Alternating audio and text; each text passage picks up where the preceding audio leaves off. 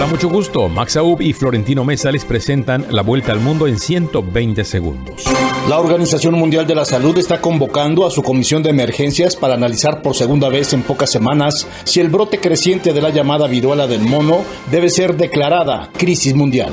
La Unión Europea impuso hoy más sanciones a Rusia por la guerra en Ucrania después de que los Estados miembros del bloque respaldaron una serie de medidas que incluirían la importación de oro y endurecerían los controles de exportación de algunos productos de alta tecnología. Los detalles de las sanciones aún no estaban claros ya que todavía deben publicarse en el diario oficial de la Unión Europea. El exsecretario del Tesoro Rishi Sunak y la secretaria del Exterior Liz Truss, los dos candidatos a primer ministro británico, iniciaron hoy la disputa de los votos de los afiliados al Partido Conservador, quienes elegirán al nuevo líder de Gran Bretaña.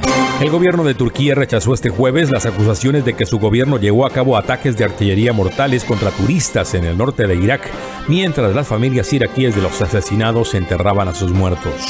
El número de muertos luego de cinco semanas de lluvias monzónicas e inundaciones repentinas en Pakistán aumentó hoy a por lo menos 282, mientras las últimas precipitaciones continuaban azotando al empobrecido país asiático. El Comité Internacional de Rescate denunció que el protocolo de protección a migrantes de Estados Unidos, conocido como Quédate en México, ha impactado a más de 75 mil migrantes en la frontera mexicana. El gobierno de Estados Unidos acusó de corrupción significativa a 60 funcionarios y exresponsables gubernamentales de El Salvador, Honduras, Guatemala y Nicaragua, así como a jueces y fiscales de esos países. El comité legislativo que investiga el asalto del 6 de enero de 2021 al Capitolio de Estados Unidos se centró este jueves en lo que sucedió en la Casa Blanca ese día, en un intento por demostrar que el entonces presidente Donald Trump no hizo nada para parar la protesta. Esta fue la vuelta al mundo en 120 segundos.